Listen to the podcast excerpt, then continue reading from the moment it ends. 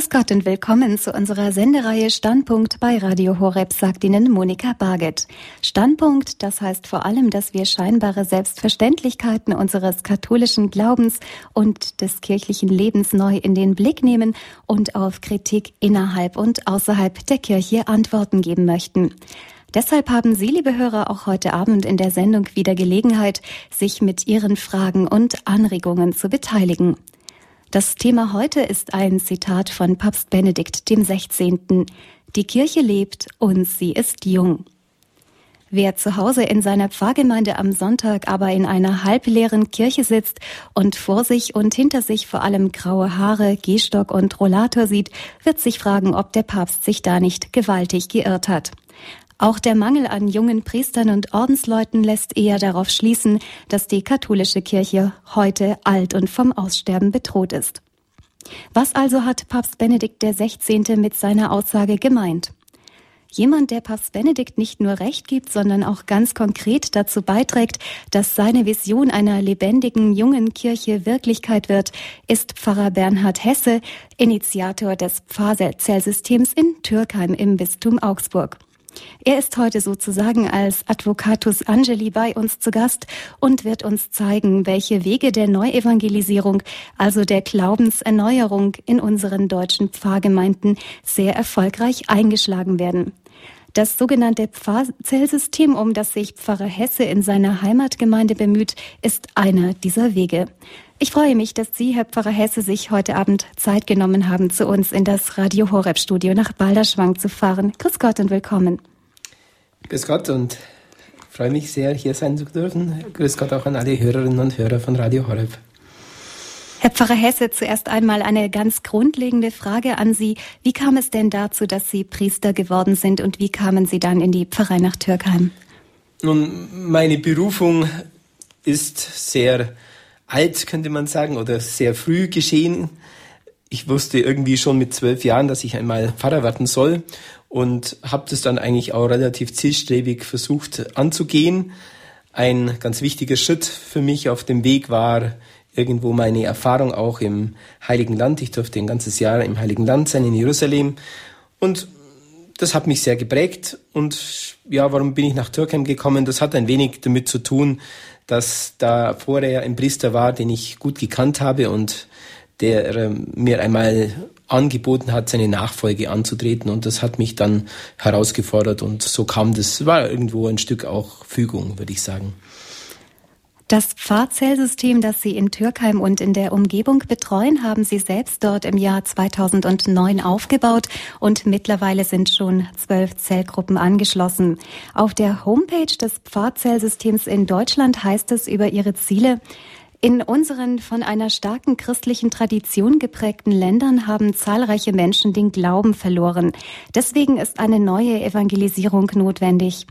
Einer der Methoden dazu ist das System der pfarrlichen Evangelisationszellen und dieses System fußt auf dem Gebet, dem Dienen und auf wöchentlichen Treffen der Gläubigen in Zellgruppen. Es erlaubt uns, den Geist der urchristlichen Gemeinde neu zu erleben.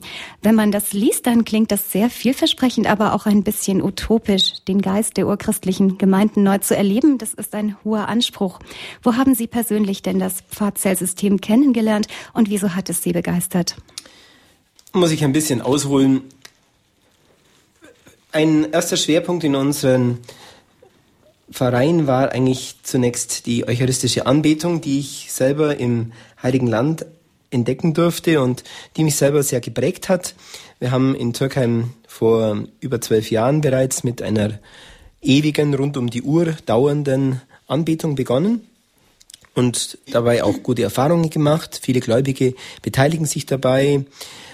Und ich selber bin immer auch schon meinem, meiner Glaubenserfahrung geprägt gewesen, dass, dass Jesus in der Anbetung uns auch persönlich führt und beschenkt und segnet und dass es große Gnaden daraus auch gibt.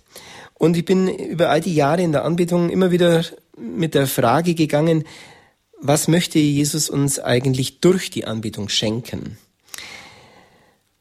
Irgendwo war in mir immer auch das Gespür da, Anbetung ist toll, Anbetung ist wertvoll, der Herr selber beschenkt uns reich, aber das ist noch ein wenig unvollkommen. Es fehlt etwas. Und bei dieser Suche nach dem, was fehlt, bin ich ein wenig auf die Suche gegangen, was machen denn andere Pfarrgemeinden, die auch Anbetung haben. In Europa, in der ganzen Welt gibt es viele Pfarrgemeinden, die einen großen Schwerpunkt auf Anbetung legen. Und dabei bin ich auf eine Pfarrei zunächst in Italien gestoßen, nämlich in Mailand, die berühmte Pfarrei San Estorcio, von der wir heute wahrscheinlich noch öfter hören werden. San Estorcio ist eine Innenstadtpfarrei von Mailand. Und dort ist ein sehr eifriger, inzwischen schon im fortgeschrittenen Alter sich befindender Priester, Don Pici Perini, der vor über 25 Jahren in seiner Pfarrei sich überlegt hat, welche Wege kann man gehen, um eine Erneuerung, um Neuevangelisierung mit der Pfarrgemeinde sozusagen zu bewältigen. Er, ihm ist dabei ein Zeugnis oder ein Beispiel einer Pfarrei in Nordamerika begegnet, in Florida.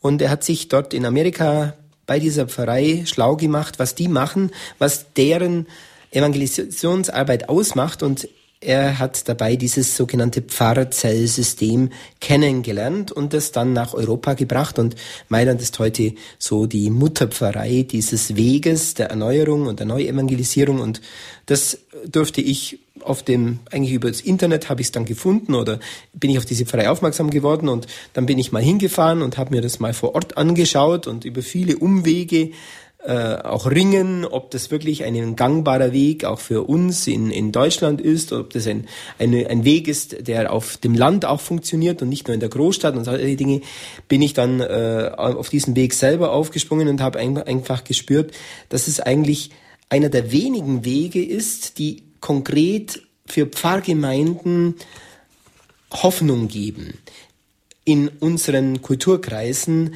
etwas in Richtung Neuevangelisierung zu tun und eben auch wirklich neue Menschen für unsere Pfarrgemeinden zu gewinnen. Und das äh, ist so in wenigen äh, Worten eigentlich auch äh, die Motivation für mich gewesen, diesen Weg umzusetzen. Wir sind jetzt seit ja, gut zwei Jahren intensiv dabei und haben dabei eben schon ganz gute Erfahrungen gemacht. Den persönlichen Glauben und auch die persönliche Gottesbegegnung in der Anbetung zu stärken, das ist ja das Anliegen vieler neuer geistlicher Bewegungen. Und schon zu Beginn des 20. Jahrhunderts haben wir eine erste Blüte von Laiengemeinschaften erlebt, die den persönlichen, den individuellen Glauben wieder mehr in den Vordergrund gestellt haben. Zum Beispiel ist 1917 die Vereinigung Militia Immaculate entstanden, 1910 aber zum Beispiel auch schon die internationale katholische Esperanto-Vereinigung. Auch die internationale katholische Studentenbewegung entstand schon vor dem Zweiten Weltkrieg und eine der jüngeren geistlichen Bewegungen ist 2001 das neu gegründete katholische Weltunternehmen für Kommunikation gewesen. Insgesamt erkennt der Vatikan heute 122 neue Gemeinschaften und Bewegungen offiziell an, aber dazu kommen noch viele regionale Gruppen in den Diözesen. Diese Fülle an Angeboten ist für viele Menschen eine Chance, aber manchmal auch eine Überforderung Veränderung, wenn man auf der Suche nach einer geistlichen Heimat ist. Diese Gemeinschaften und Bewegungen haben auch ganz unterschiedliche Organisationsformen und religiöse Ausrichtungen. Sehr oft lösen sich Gruppen nach der Zeit der Gründerpersonen dann auch wieder auf.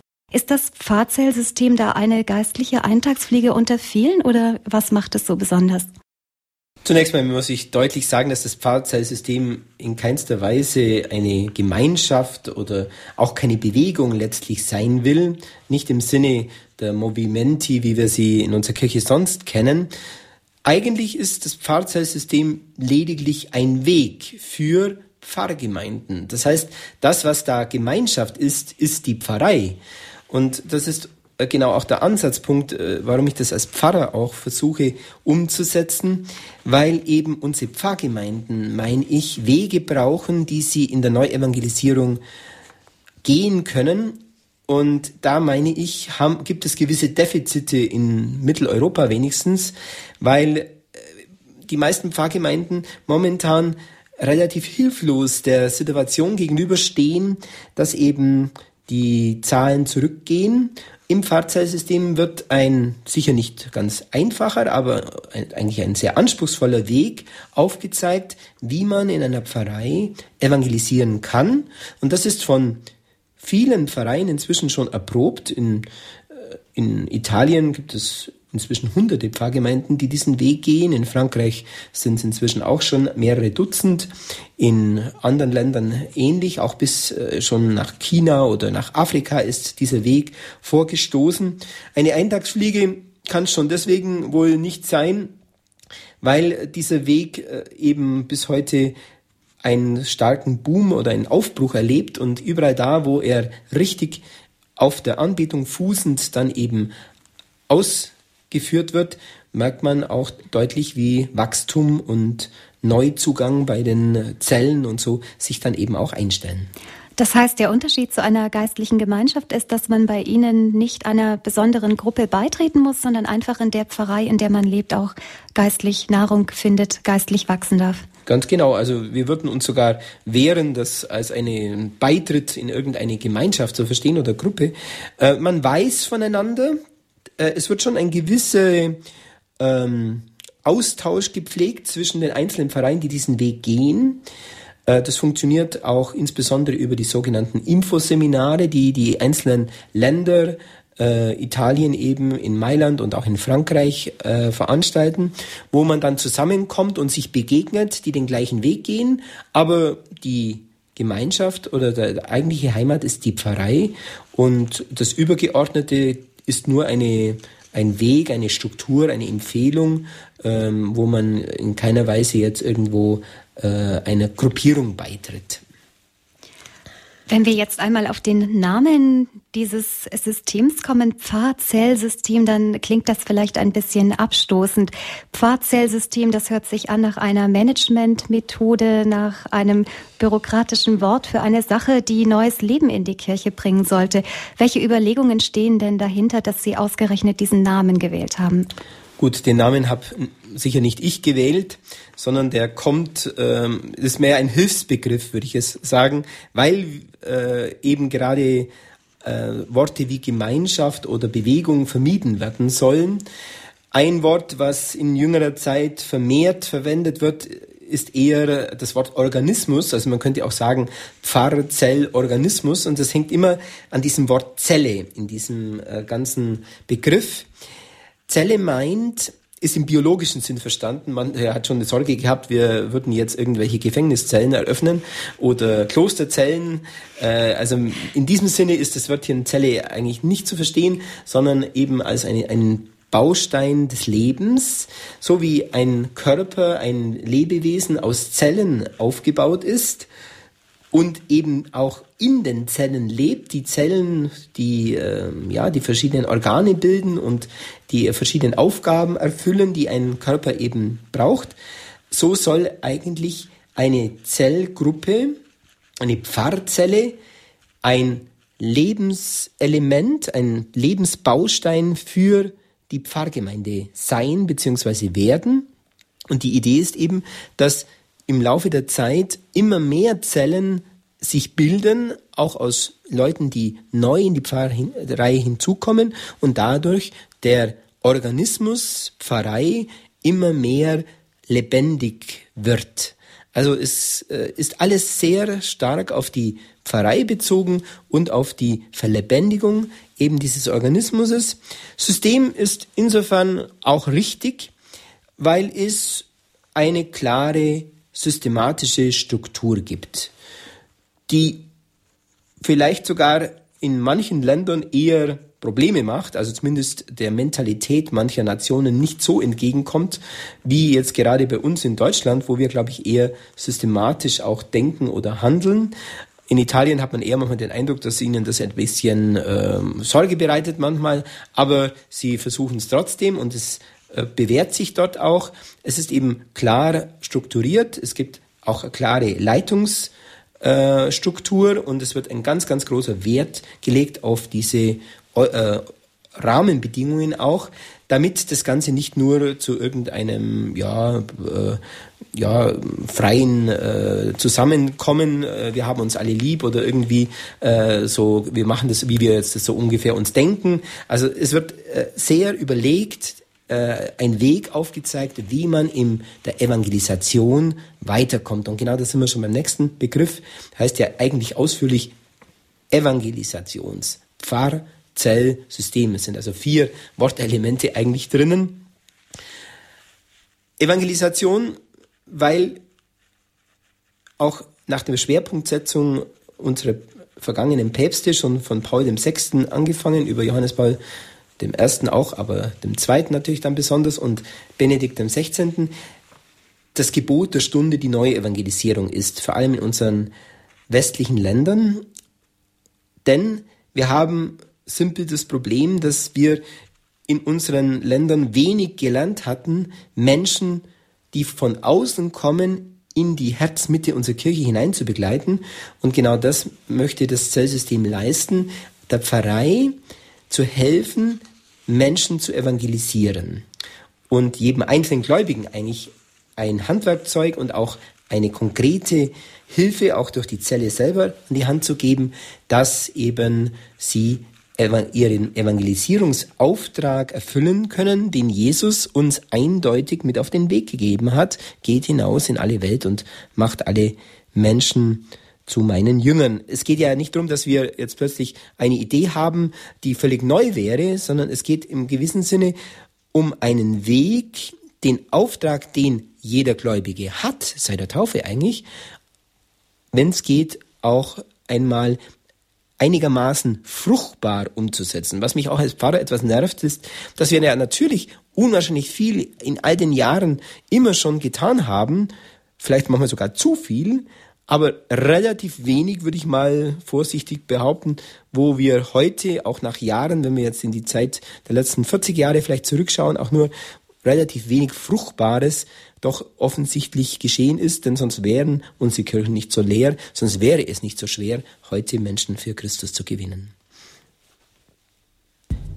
Ja, der Begriff ist nur ein bisschen eine, äh, ein Problem auch für uns. Wir sind eher immer noch auf der Suche, wie wir ihn etwas etwas angenehmer gestalten. Im Französischen und Italienischen klingt er eigentlich auch etwas äh, weicher und sanfter, weil das schon in den Sprachen liegt. Im Deutschen klingt es eben relativ hart. Das gebe ich schon zu. Das ist nicht unbedingt schon der geniale Begriff, aber momentan bislang haben wir noch keinen besseren. Ja, danke schön erstmal für diese Gedanken zu den Evangelisationspfarrzellen und dem System, das dahinter steht, Herr Pfarrer Hesse. Wir machen jetzt eine kleine Musikpause, liebe Hörer, und laden Sie danach dann auch ein, sich an der Sendung Standpunkt heute Abend bei Radio Horeb mit Ihren Fragen und Anregungen zu beteiligen. Sie haben eben im Impuls von Pfarrer Hesse schon gehört, es geht heute um Evangelisationspfarrzellen, die es zum Beispiel in Mailand in Italien gibt, aber auch in Deutschland in der Pfarrei Türkheim, wo sie von Pfarrer Bernhard Hesse 2009 aufgebaut wurden und bis heute betreut werden. Die Pfarrzellen sollen dazu beitragen, dass die Pfarreien sich ihrer missionarischen Berufung neu bewusst werden. Zellen sind sie deshalb, weil sie als Bausteine des pfarrlichen Lebens dienen, in denen Christus wohnt und die aus Christus leben sollen. Im zweiten Teil der Sendung möchten wir dann gerne auch nachfragen, wie das Pfarrzellsystem in Türkheim ausstrahlen kann auf die Kirche in ganz Deutschland, welches Vorbild wir uns nehmen können an dem Leben der Christen dort.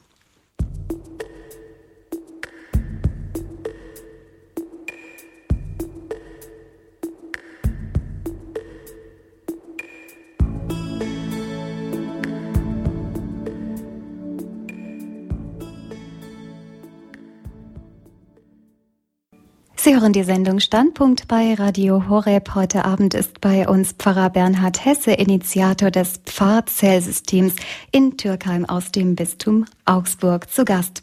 Die Pfarrzellen sind eine Methode, in den Pfarrgemeinden neue Evangelisation voranzubringen, das heißt die Glaubenserneuerung. Anders als geistliche Bewegungen und geistliche Gemeinschaften erfordern die Pfarrzellen keine eigene Mitgliedschaft, sondern jeder Gläubige ist vor Ort aufgerufen, sich am missionarischen Auftrag der Kirche zu beteiligen. Woher sich das Wort Pfarrzellsystem ableitet, haben wir schon im ersten Teil der Sendung mit Pfarrer Bernhard Hesse geklärt und wir haben auch von ihm gehört, dass er das System in Italien, in Mailand kennengelernt hat und begeistert war von der Verbindung von persönlichem Glauben, Anbetung Anbetung und Evangelisation in den Pfarrgemeinden. Herr Pfarrer Hesse, wir möchten jetzt noch einmal klären, wie denn eigentlich so ein Treffen oder das Leben in den Pfarrzellen aussieht. Was ist besonders und was unterscheidet das von meinem ganz gewöhnlichen Dasein als Pfarrmitglied? Ja, wenn man vielleicht sonntags in die Kirche geht, sich am Pfarrgemeinderat beteiligt und ähm, am Karfreitag vielleicht auch noch die Liturgie mitgestaltet. Zunächst einmal sind die Pfarrzellen könnte man sagen, im gewissen Sinne so etwas ähnliches wie ein Gebetskreis. Ja? Die treffen sich regelmäßig. Eines der wichtigen Schwerpunkte ist, dass sich eine Zelle wöchentlich trifft. Das ist durchaus eine Herausforderung. Äh, zu all den anderen Dingen, die man so im Glauben tut, soll man eben jede Woche sich zur, zum Zelltreffen eben auf den Weg machen.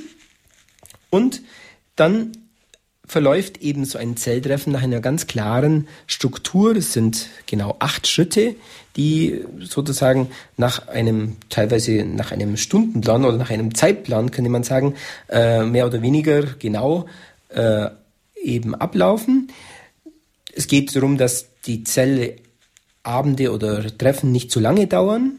Äh, deswegen äh, sagt man generell maximal eineinhalb Stunden. Aber jetzt eben in diesen acht, in diesen eineinhalb Stunden sollen eben diese acht Schritte eben Platz finden. Das beginnt damit, dass die Gruppe, das sind vielleicht so sechs bis acht, zehn, zwölf Leute, das äh, kann sehr variieren, eben sich ganz normal zum Lobpreis trifft. Zuerst beginnt im Gebet, Lobpreis singen, wenn es geht. Und danach kommt schon ein erstes ähm, spezifisches Element, nämlich der Austausch. Die Zellgruppe tauscht sich nun als erstes über genau zwei Fragen aus. Nämlich die zwei Fragen lauten, was habe ich in der vergangenen Woche für Jesus getan? Und was hat Jesus, was hat der Herr in der vergangenen Woche für mich getan? Das sind etwas überraschende, ungewöhnliche Fragen zuerst, aber das ist im Zellsystem ganz wichtig, dass wir ganz konzentriert meinen, meine Erfahrungen in der vergangenen Woche im Blick auf Jesus reflektieren. Es ist ohnehin das Ganze ganz stark geprägt ja von einer verstärkten Jesus-Beziehung, in der sich jeder sozusagen, äh, um die sich jeder bemühen soll. Es ist, gehört auch zu den Zielen der Zelle, dass man in der Vertrautheit mit dem Herrn wächst. Und das geschieht mit diesen Fragen. Jeder Einzelne kann zu Wort kommen. Das äh, soll aber jetzt nicht ausufern, sondern dass man einfach ein wenig erzählt, was hat man erlebt. Der eine wird erzählen, ja, ich habe in der vergangenen Woche äh, jemanden äh, für jemanden äh, einen guten äh, einen Dienst erweisen können oder ich habe jemanden helfen können. Ich habe jemanden vielleicht auch äh, über den Glauben Antworten geben können oder ich habe tolle Erfahrungen gemacht, dass ich bei irgendjemanden in meiner Umgebung etwas vorwärts bewegt hat, dass er einen Schritt gegangen ist, dass sich etwas zum Besseren entwickelt hat, dass jemand vielleicht auch Heilung erfahren hat und so weiter. Dieser Austausch steht am Anfang. Dann liest man in der Zelle normalerweise auch das Sonntagsevangelium, weil das Ganze auch ein wenig dann äh, schon im Zusammenhang stehen soll mit dem, was man in der Pfarrei eben am kommenden Sonntag dann in der Messe wieder hört. Und dann gibt es ein weiteres wichtiges Element, die sogenannte Lehre. Die ist sicher ein gewisses Unikum im Pfarrerzellsystem, was sie meine, was meine ich ein Zelltreffen auch wesentlich ähm, heraushebt, auch gegenüber anderen geistlichen Gruppen und Kreisen. Die Lehre wird vom jeweiligen Pfarrer verfasst. Denn es ist ja eine Pfarrzelle und der Pfarrer, der Hirte sozusagen, soll in der Zelle zu Wort kommen. Er kann natürlich nicht bei den Zelltreffen dabei sein, ist auch gar nicht vorgesehen. Deswegen wird diese Lehre vom Pfarrer normalerweise Woche für Woche, das ist eine Herausforderung auch für den Pfarrer natürlich, auf einen Tonträger aufgesprochen. Früher waren das Musikkassetten. In Mailand hat Don Pici noch zu tausenden Musikkassetten vervielfältigt genau, die Lehre soll nicht länger wie 15 Minuten sein. Heute machen wir das ganz digital, wird äh, auf einen äh, im Computer praktisch auf eine Tondatei aufgesprochen und dann über Internet verbreitet. Und dadurch äh, kann dann jede Zelle den Originalton des Pfarrers äh, eben hören, wird abgespielt über einen ja, über einen Computer oder MP3-Player und außerdem liegt die Lehre den Zellmitgliedern auch schriftlich vor. Und nach diesen, diese Lehre dreht sich um wesentliche Glaubensinhalte und auch um Fragen, die Zellmitglieder äh, an mich als Pfarrer dann wieder zurückgerichtet äh, haben, so dass ich in einer künftigen Lehre wieder Themen aufgreifen kann, die die Leute gerade konkret interessieren. Das kann so ein Thema sein, äh, wie kann man vergeben oder meinetwegen jetzt, äh, warum ist Jesus am Kreuz gestorben, war eine der Themen erst vor kurzem. Äh, oder es kann um äh, Themen gehen, äh, wie äh, schaut es ähm, äh, aus äh, Kirche und Geld oder Kirchensteuer und äh, alle möglichen Themen haben wir schon gehabt. Aber wobei das eigentliche Schwerpunkt soll eigentlich schon auf den mehr äh, zentralen Inhalten unseres Glaubens liegen. Ja, und nach, dem, nach der Lehre tauscht man sich kurz über die Lehre aus. Äh, danach gibt es einen Moment der Mitteilungen aus dem Leben der Pfarrgemeinde. Das ist auch ein Unikum im Zelltreffen. Mittendrin Jetzt hat man gerade geistliche Dinge miteinander bedacht und ist vielleicht äh, zu ganz tollen Erkenntnissen gekommen und plötzlich hat dann der Leiter die Aufgabe mitzuteilen, dass am nächsten äh, Samstag Kirchenputz ist und da braucht man noch unbedingt ein paar Helfer. Und das ist so gedacht, dass die Zelle geerdet ist, mitten in einer Pfarrei, in den Bedürfnissen einer Pfarrei, in den Anliegen einer Pfarrei. Und diese Dinge werden dann dort genannt. Vielleicht aber auch, der Pfarrer hat meinetwegen einen Bibelkreis, äh, Bibelabend und äh, würde sich freuen, wenn ein paar Leute kommen würden. Oder Erstkommunionvorbereitung, braucht man noch einen Helfer, äh, könnte jemand ihm da vielleicht unterstützen. Also solche Dinge werden da kurz genannt. Und das soll, braucht nicht lange, ein paar Minuten. Und danach kommt man dann zum Gebet, enger äh, noch zum Fürbittgebet, wo man speziell für die Anliegen der Menschen betet, die im Umfeld der Zellmitglieder leben und dann zum Heilungsgebet. Also das macht äh, die acht Schritte in etwa aus und das Ganze wird eben klar geleitet von einem äh, der Zellleiter, der seinerseits wieder ausgebildet ist, so dass er auch weiß und ein bisschen sicher ist, wie man so ein Zelltreffen einigermaßen geordnet äh, eben lenken kann, so dass es nicht ausufert, dass nicht Einzelne äh, zu viel reden und andere gar nicht zu Wort kommen und dass eben auch ein wenig die äh, die Grundlinie äh, verfolgt wird, dass es um die Evangelisierung geht, dass es um die Glaubensweitergabe geht. Auf jeden Fall kommen auf diese Weise äh, die Zellmitglieder systematisch immer mehr voran auf dem Weg der Evangelisierung. Sie äh, können sich gegenseitig stützen, sie, äh, sie beten in diesen Anliegen und machen dabei auch ganz gute Gebetserfahrungen.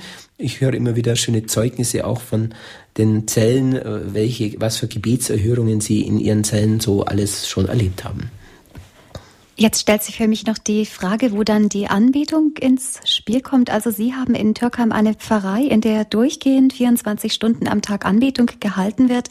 Ist das in allen Pfarrzellsystemen so oder ist das ein Spezifikum jetzt in Ihrer Gemeinde? Man könnte fast sagen, das ist simpel die Voraussetzung.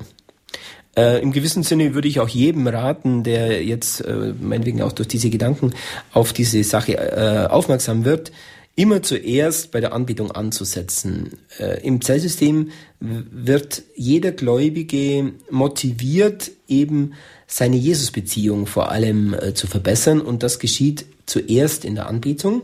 Es muss nicht immer eine rund um die Uhr Anbetung sein. Das war bei uns eben der Anfang. Äh, so ist es bei uns eben damit jetzt ja auch auf diesen Weg ge äh, gekommen. Ähm, viele äh, Pfarreien, die das Zellsystem umsetzen, haben kürzere Anbetungen, also manchmal vielleicht auch nur untertags, äh, manche machen es halt vielleicht zwei, drei Tage, aber es gibt da ganze Reihe Vereine, die äh, es auch rund um die Uhr bereits tun. Und das Ziel ist es irgendwo von jeder, das hängt natürlich an der Größe einer Pfarrei auch, äh, irgendwo äh, versucht jede Pfarrei in der Anbetung äh, immer stärker voranzuschreiten und das äh, wird auch vermittelt und eben in diesen Seminaren, die man äh, im Zellsystem immer wieder macht, wird man immer wieder auch daran erinnert, dass die Anbetung die Grundlage ist und jeder Einzelne soll all die Anliegen in der Evangelisierung, die ihn so Tag für Tag bewegen, immer zuerst und wieder auch in die Anbetung bringen. Jedes Mitglied sollte nach Möglichkeit wenigstens eine Stunde pro Woche auch in die Anbetung gehen. Das ist eine zusätzliche äh, Hoffnung, die man an die Mitglieder oder an die Zellmitglieder eben heranträgt. Das Pfarrzellsystem ist also eine ganz dynamische Mischung aus Gebetskreis, Bibelkreis, Katechesegruppe, aber auch ja geistlicher Vertiefung, die in die Anbetung führen soll, deckt also alle Belange des kirchlichen Lebens ab, könnte man sagen. Durchaus, ja. Also es möchte es auch genau sein. Äh, und es ist ganz klar, äh, es geht um Jesus, es geht um die, äh, um die Evangelisierung und damit geht es auch um eine Jüngerschaft. Das eigentliche äh, Ziel ist, äh, den jedes einzelne Mitglied in der Zelle auf dem Weg der Jüngerschaft voranzubringen, dass sie zum Beispiel auch in der gegenseitigen Liebe zueinander wachsen, dass sie lernen, über Jesus und über den Glauben auch zu sprechen, ohne dass es aufdringlich ist, dass sie vor allem auch motiviert werden zum Dienen. Das Dienen spielt eine ganz, ganz wichtige Rolle im Zellsystem, also Liebesdienste jetzt so am nächsten auszuüben, im Sinne eben der christlichen Nächstenliebe eben zum Beispiel auch einen Dienst in der Pfarrei auszuüben, nicht unbedingt äh, gleich immer die wichtigsten, sondern durchaus auch eben die in der zweiten und dritten Reihe. Äh, und eben auch, es geht äh, darum, dass man äh, lernt, anderen zu helfen und sich selber helfen zu lassen, Demut im gewissen Sinne auch. Also es sind ganz christliche Grundtugenden, die da mit äh, verfolgt werden. Mir fällt auf, dass beim Pfarrzellsystem auch typisch katholische Elemente wie eben die eucharistische Anbetung verbunden sind mit Gedanken, die jetzt mehr aus dem protestantischen Bereich kommen, aus der protestantischen Gemeindeerneuerung. Der Begriff Jüngerschaft, aber auch der Begriff Lehre ist eigentlich zunächst mal protestantisches Gedankengut, vor allem auch der Pfingst Gemeinden. Und damit kommen wir jetzt auch nochmal zurück zu den Quellen des Pfarrzellsystems. Also ursprünglich ist das ja in Südkorea entstanden, in der Pfingstkirche des Pastors Paul Yonggi Cho. Und es könnte ja sein, dass jetzt Katholiken, die davon erfahren, sagen, das kommt aus dem Ausland, das hat mit uns in Deutschland überhaupt nichts zu tun. Und außerdem der Vorwurf, das Ganze ist nicht katholisch. Wie stehen Sie denn dann dem gegenüber? Also zunächst mal ist tatsächlich so, dass es seine Wurzeln im evangelischen Bereich, im pfingstenkirchlichen Bereich hat. Nun, da kann man salopp darauf antworten, äh, als Katholiken müssen wir manchmal etwas demütig anerkennen, dass sich der Heilige Geist erlaubt, auch außerhalb unserer Kirche zu wirken. Ähm, das schadet uns nicht, wenn wir diese Demut äh, ab und zu äh, einmal äh, ähm, zulassen. Und ich muss ehrlich sagen, in Richtung Evangelisierung, und das ist nun ja auch ein Stück äh, eine neue Herausforderung unserer Kirche, die sie in unseren westlichen Ländern, äh, sagen wir mal, noch vor 50 oder 60 Jahren in, in dieser Form ja nicht äh, wirklich äh, aktiv und nicht so zentral verfolgt hat. Früher war Mission ja etwas, was man an Missionare delegiert. Die gehen nach Afrika, die gehen nach, nach Asien oder Lateinamerika zum, zum Missionieren. Aber dass wir vor der Haustür beginnen zu missionieren, das ist so ein bisschen ein Novum für unsere katholische Kirche auch, und zwar zumindest in einer erklärten, systematischen Weise. Und ich denke, da können wir eben auch unwahrscheinlich viel von äh, anderen Kirchen, von den, diesen evangelischen Freikirchen auch lernen. Und wie gesagt, das meine ich, schadet uns nicht. Dass es aus dem Ausland kommt, ist meinem Eindruck nach vielleicht auch von Vorteil, weil es damit unbeleckt ist von den ganzen Vorurteilen, so die innerhalb unseres Landes manchmal gegen Erneuerungsbewegungen und so äh, eben existieren. Mir persönlich hat es geholfen. Übrigens äh, habe ich es nicht so sehr in Italien kennengelernt. Äh, ich habe vorher ausgelassen. Es gibt für mich äh, den eigentlichen Zugang lief dann über Frankreich, denn das Zellsystem hat sich äh, von Italien aus dann auch schon vor vielen Jahren, vor fast 20 Jahren nach Frankreich entwickelt und ich, wir haben es auch in Südfrankreich in einer Pfarrei an der Côte d'Azur direkt äh, intensiv kennengelernt in Sanary-sur-Mer es war eines der verrücktesten Aktionen, äh, mit äh, einem Kleinbus voll äh, Pfarrangehörigen an die Côte d'Azur zu fahren, um dort eine fünftägige Fortbildung äh, in einer Pfarrei zu besuchen. Äh, ich muss ehrlich sagen, ich habe äh, noch selten so eine ähm, attraktive Fortbildung äh, erlebt wie gerade dort. Wir, die Pfarrei Sanare-sur-Mer ist ein, äh, ja, ein, ein äh, ein, ein Touristenort, wo die Leute, äh, wo auch äh, im Sommer zum Beispiel zum Baden hinfahren oder der Yachthafen liegt direkt vor der Pfarrkirche, hat auch ein wunderschönes Ambiente gehabt und äh, wir konnten uns dort vor Ort auch äh, überzeugen, dass auch in völlig anderem Umfeld, nicht nur in einer Großstadt wie in Mailand, eben dieser Weg möglich ist und äh, auch Früchte bringt. Und äh, gerade dieses anders sein, äh, jetzt auch im, im, im italienischen Umfeld, im französischen Umfeld, hat mich eigentlich eher motiviert äh, zu sagen, ja, das geht bei uns in Deutschland auch. Äh, denn es hängt eben nicht an der Nation. Äh, die äh, Italiener hatten es ja auch schon aus Amerika genommen und die Amerikaner hatten es wieder aus Südkorea. Also es hat ja einen, äh, wie, wie der Heilige Geist manchmal so wirkt, äh, einen ganz komplizierten Weg zurückgelegt, bis es dann eben äh, schon nach Italien kam, bis es dann eben nach Frankreich kam und jetzt eben zu uns nach Deutschland. Äh, und katholisch meine ich, ist es einfach schon deswegen, äh, weil es Jesus in der Mitte hat. Und äh, was kann unsere katholische Kirche Besseres tun, als Jesus ins, äh, ins innerste Herz des Gläubigen lassen? Ich würde mich schon ein wenig auch dagegen wehren zu sagen, Jüngerschaft wäre jetzt kein katholischer Begriff. Natürlich äh, ist er in Freikirchen, vielleicht wird er stärker vertreten aber oder benutzt, aber ich hoffe doch, dass auch wir Katholiken äh, als, ho als hohes Ideal auch verfolgen, dass wir Jüngerinnen und Jünger Jesus sind und werden und immer mehr werden. Und äh, ich glaube nicht, dass äh, wir dies nur äh, evangelischen Freikirchen überlassen sollten, sondern das sind äh, ganz wesentliche, grundsätzlich christliche äh, Elemente. Und vielleicht ist sogar genau das auch äh, für die Ökumene wichtig, dass wir im ökumenischen Begegnen mit anderen Christen lernen, deren Schätze für uns auch ein Stück neu zu entdecken. Und ich glaube, da äh, haben wir durchaus noch äh, Lernbedarf und warum nicht?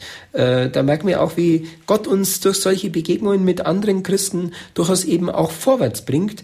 Vielleicht gerade auch durch diesen Akt der Demut, den wir vorher setzen müssen, anzuerkennen, dass der Geist Gottes auch außerhalb der katholischen Kirche äh, kräftig manchmal wirkt warum nicht? Also da denke ich, haben wir ja gerade auch durch das Zweite Vatikanische Konzil sehr viel gelernt. Und ich finde, das äh, macht unsere Kirche ja auch äh, richtig ähm, modern im besten Sinne und, und, und, und eben in der heutigen Zeit fruchtbar, weil sie diese Demut aufbringt. Unser Problem in Deutschland ist ja oft, dass wir von einer Versorgungs- und Dienstleistungskirche ausgehen, die vom Staat in gewisser Weise geschützt und mitgetragen wird. Die Kirchensteuer wird nach wie vor über das offizielle Steuerformular mit eingetrieben, kann man sagen. Und die Situation der Kirchen in Asien und oft auch in Amerika ist eine ganz andere. Das sind Minderheitenkirchen in einer Vielfalt der Kulturen und Religionen, die sich auch ganz anders positionieren und identifizieren müssen mit Jesus Christus. Ist es schwierig gewesen für die Gläubigen in Türkheim, so aus der behüteten Alltagspfarrei heraus in dieses Pfarrzellsystem einzusteigen? Wie haben die Menschen reagiert, als Sie das vorgeschlagen haben? Gut, solche Erneuerungsbewegungen gehen nie ohne Schwierigkeiten. Das betrifft auch meine Pfarrei. Es gibt eine ganze Reihe Leute, die auf diesen Weg sich gemacht haben. Das hängt auch mit Glaubenskursen zusammen, die wir in den letzten Jahren immer wieder angeboten haben. Und es gibt natürlich eine ganze Reihe, die dem Ganzen skeptisch gegenüberstehen, bis ablehnend. Auch das kommt vor. Das war aber bei der Anbetung mm, fast noch stärker der Fall, als wir vor zwölf Jahren mit der Anbetung begonnen hatten. Ähm, das lässt sich, glaube ich, in der heutigen Zeit auch gar nicht vermeiden, weil wir in, den, in der Gemeinschaft der Gläubigen eine sehr große Bandbreite an Charakteren und auch an Einstellungen, auch an theologischen Einstellungen einfach vertreten haben. Ähm, die Erfahrungen der anderen äh, Pfarrzellgemeinden in anderen europäischen Ländern waren ganz ähnlich. In Mailand ging das auch nicht ohne Schwierigkeiten und in Frankreich ähnlich. Es ist ein langfristiges Projekt das über die Jahre hinweg das Gemeindeleben sozusagen von innen her erneuert. Und um das geht es. Dass eben immer mehr, könnte man sagen, Gläubige in der Jüngerschaft wachsen, in ihrer Jesusbeziehung wachsen, äh, vor allem auch in der Anbetung wachsen, also motiviert werden, in die Anbetung auch zu gehen und aus dieser intensiveren Jesus-Beziehung heraus ähm, eben dann auch bereit werden und fähig werden, auch ausgebildet sind, Glaube fruchtbar weiterzugeben. Und das geht aber nicht von heute auf morgen. Es ist auch keineswegs so, dass ich in meinem Verein jetzt plötzlich äh, schon das Schlaraffenland hätte oder äh, plötzlich jetzt die Massen kommen. Äh, wir haben Glaubenskurse am Laufen, wo beeindruckend viele Leute teilnehmen zum Beispiel. Das ist eine deutliche Frucht auch dieses Weges, auch der Anbetung schon. Ähm, wir können spüren, dass auch von außen, äh, von, von Nachbargemeinden äh, auch Interesse da ist. Unsere Zellen existieren ja auch nicht nur in meiner Gemeinde, sondern es haben sich aus drei weiteren Gemeinden der Umgebung Zellgruppen angeschlossen. Und teilweise sind äh, die äußeren äh, für uns sogar in Türkheim äh, Triebfedern geworden. Sie, äh, äh, durch ihr Feuer äh, reißen sie sogar noch viele, vielleicht in meiner Gemeinde sogar noch mit. Äh, da merkt man auch, wie der Geist Gottes eben sich nicht einsperren lässt in, in, in, in Pfarrgrenzen. Wir passen sehr auf, dass äh, die Autorität und, und die Verantwortung der einzelnen Pfarreien immer in der Hand der jeweiligen Pfarrer bleibt und die Zellen sich dann auch mit ihren eigenen Pfarrern auseinandersetzen und bemühen, dass sie äh, mit ihnen in Einheit sind. Aber grundsätzlich äh, ist es ein Weg, äh, der äh, darauf abzielt, in einer langsamen Weise den Glauben in den Herzen der Gläubigen, die sich auf diesen Weg machen, zu intensivieren, sodass sie das langsam Stück für Stück über Jahre hinweg fruchtbar wird. In Südfrankreich, in der Gemeinde, haben wir das auch vor Ort so erlebt. Das ist eigentlich eine ganz normale Pfarrei. Die hat all die Dinge im Wesentlichen auch, die wir in unserem Verein überall irgendwo auch haben. Das, was uns beeindruckt hat beim Dortsein, war das innere Feuer der Gläubigen, die dieses Pfarrleben getragen haben. Bis hinein im Sonntagsgottesdienst, wo man richtig gespürt hat, wie die Gläubigen diese Messe leben. In einer Weise, wie ich es in unseren Breiten weniger feststelle und wo ich auch als Priester geradezu danach Hunger habe, so eine Messe auch bei uns in Deutschland feiern zu können, wo Gläubige mit ganzem Herzen innigst dabei sind und das eben in einer Pfarrei. Außerhalb von Pfarreien gibt es das durchaus, aber irgendwo äh, sollte uns ja auch klar sein, dass eine Pfarrei eine von über Jahrhunderte gewachsene Grundstruktur unserer Kirche ist, äh, die für das, für, für das Tragen der Kirche, für die, für die Zukunft der Kirche von enormer Bedeutung ist und eben auch Erneuerung braucht und manches eben bisher eher außerhalb sich ereignet hat und nicht so sehr äh, in die Pfarreien hineingekommen ist. Die Menschen, die sich bei Ihnen in den Pfarrzellen engagieren, die beleben das ganze Pfarrleben, aber nicht alle Menschen, die offiziell zur Pfarrei gehören, sind Mitglied in den Zellen. Natürlich, ich ja. frage jetzt einfach direkt nach den Zahlen. Sie haben zwölf Zellen aufgebaut. Wie viele Leute gehören dazu ungefähr? Das dürften so um die gute 100 sein, 120 vielleicht, 100 ähm, ja, etwas normalerweise. Im Durchschnitt sind sie unter 10 momentan noch. Jede Zelle ist ja eigentlich dazu da, zu wachsen. Das macht sie auch aus. Und wir sind sogar, man spricht immer etwas hart, wenn eine Zelle nicht bereit wäre zu wachsen, sprich offen wäre für neue Mitglieder, muss sie sterben. Ja. In einer gewissen Weise, so hat es äh, der Pfarrer von Mailand einmal formuliert, äh, Don Pici Perini, stirbt, stirbt jede Zelle früher oder später, denn sie muss sich teilen. Das Ziel der Zelle ist, nach einer gewissen Zeit, wenn sie gewachsen ist, wenn sie eine kritische Größe erreicht hat von 12 bis 14 Personen, dass sie sich dann eben in zwei teilt. Und damit stirbt sie eigentlich. Denn das sind zwei neue Zellen, die dann daraus entstehen. Es wird nicht eine alte weitergeführt und eine neue nur. Und das ist mit die große Herausforderung hinter dem ganzen Weg und dafür braucht es auch die Ausbildung und die Motivation der Zellleiter und auch der anderen Mitglieder. Wir wollen wachsen. Das unterscheidet sie vielleicht auch ein wenig von Gruppen und Kreisen, die sonst so existieren, die gerne die Tendenz haben und man steuert dann auch oder man tut sich schwer dagegen zu steuern, dass sie sich irgendwann sättigen und abschließen, weil sie dann eben die richtige Größe erreicht haben und es dann schwierig ist, immer noch mehr Mitglieder äh, aufzunehmen und dann ein Teilen häufig eben auch nicht vorgesehen ist. Und da möchte das Zellsystem einen anderen Weg gehen, der ganz klar auch benannt wird und als Ziel, als Herausforderung, äh, als Ideal hingestellt wird. Äh, es ist nicht immer alles ideal dann in der Durchführung, aber wenigstens steht es als in der Theorie äh, da, so dass jeder weiß, darauf wollen wir eigentlich hinwirken.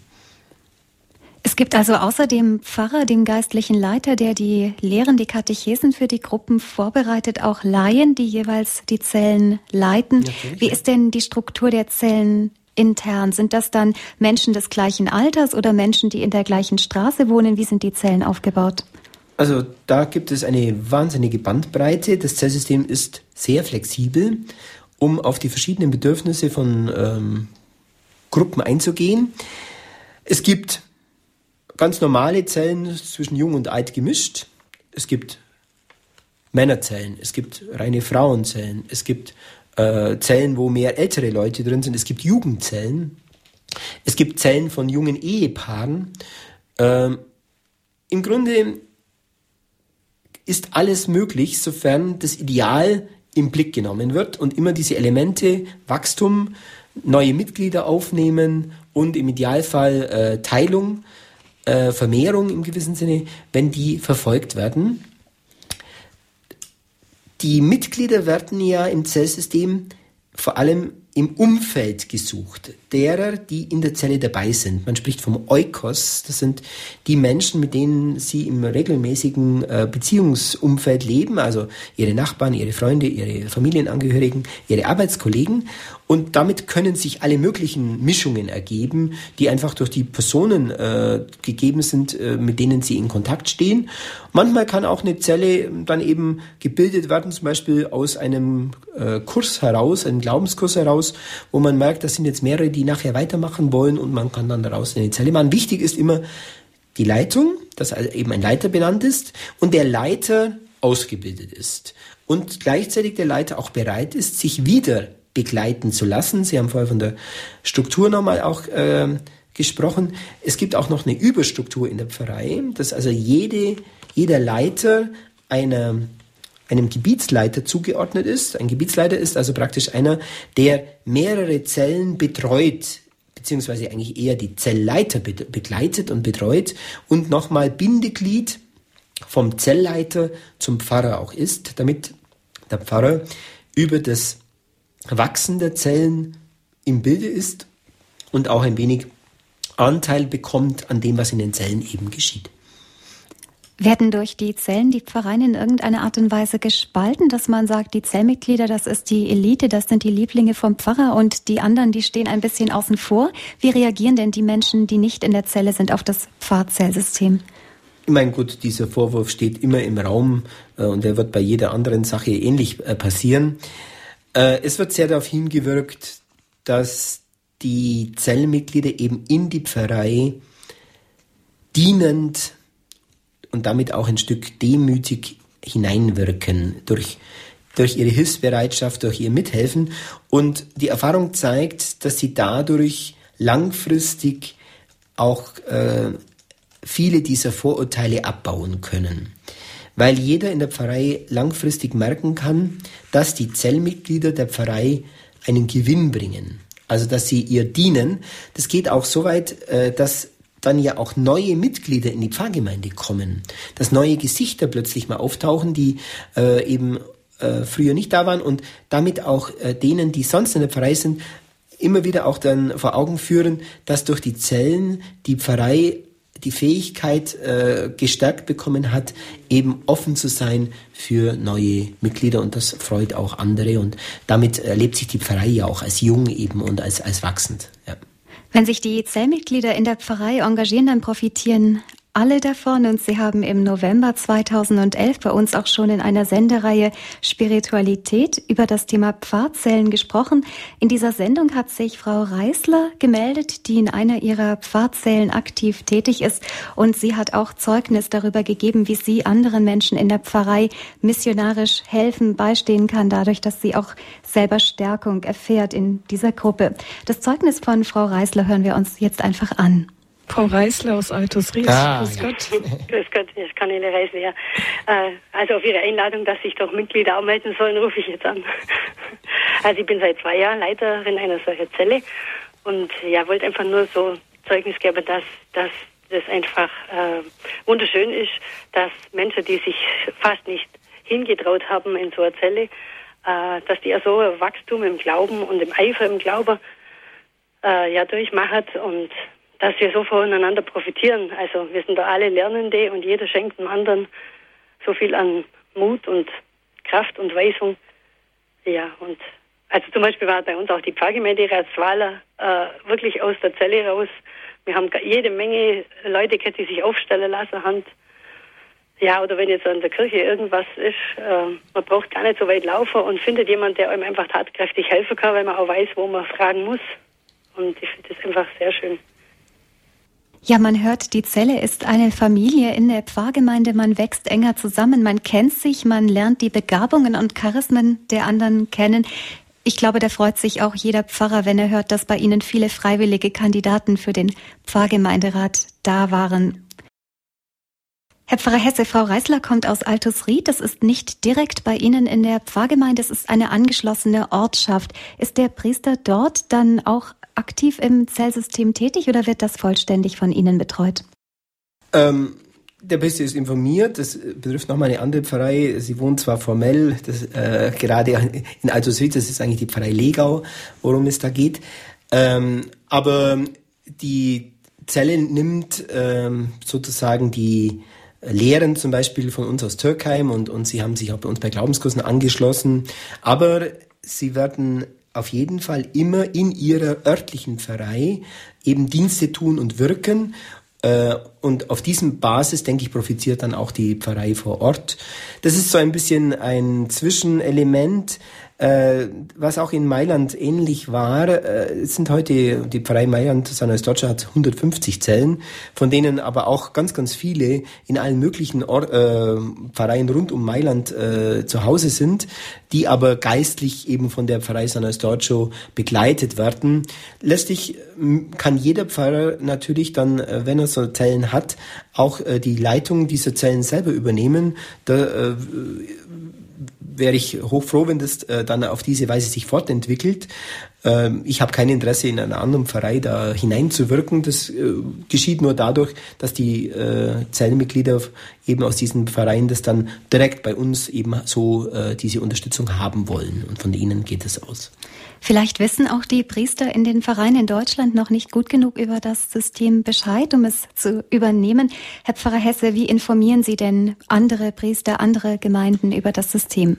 Also das Beste, was man machen kann, wenn man gerade auch als Priester Interesse an diesen Wegen der Neuevangelisierung für Pfarrgemeinden hat, dass man diese Zelle, äh, diese Pfarr, äh, Zell, die Pfarreien besucht, äh, die dieses Zellsystem haben. Insbesondere ist es die Pfarrei San Eustocho in Mailand, die jedes Jahr ein internationales Infoseminar anbieten. Das jetzt in wenigen äh, Monaten wieder, vom 9. bis 13. Mai, äh, lädt die Pfarrei äh, nach Mailand wieder ein. Dort wird alles äh, äh, simultan übersetzt. Man kann also jederzeit als Deutscher dort auch hingehen. Ähnlich tut dies die Pfarrei Sanary-sur-Mer in Südfrankreich. Auch da war die letzten Jahre immer deutsche Übersetzung mit organisiert. Da ist das ähm, Infoseminar immer im November. Wir werden in Deutschland wohl im nächsten Jahr wieder so ein Zellseminar versuchen.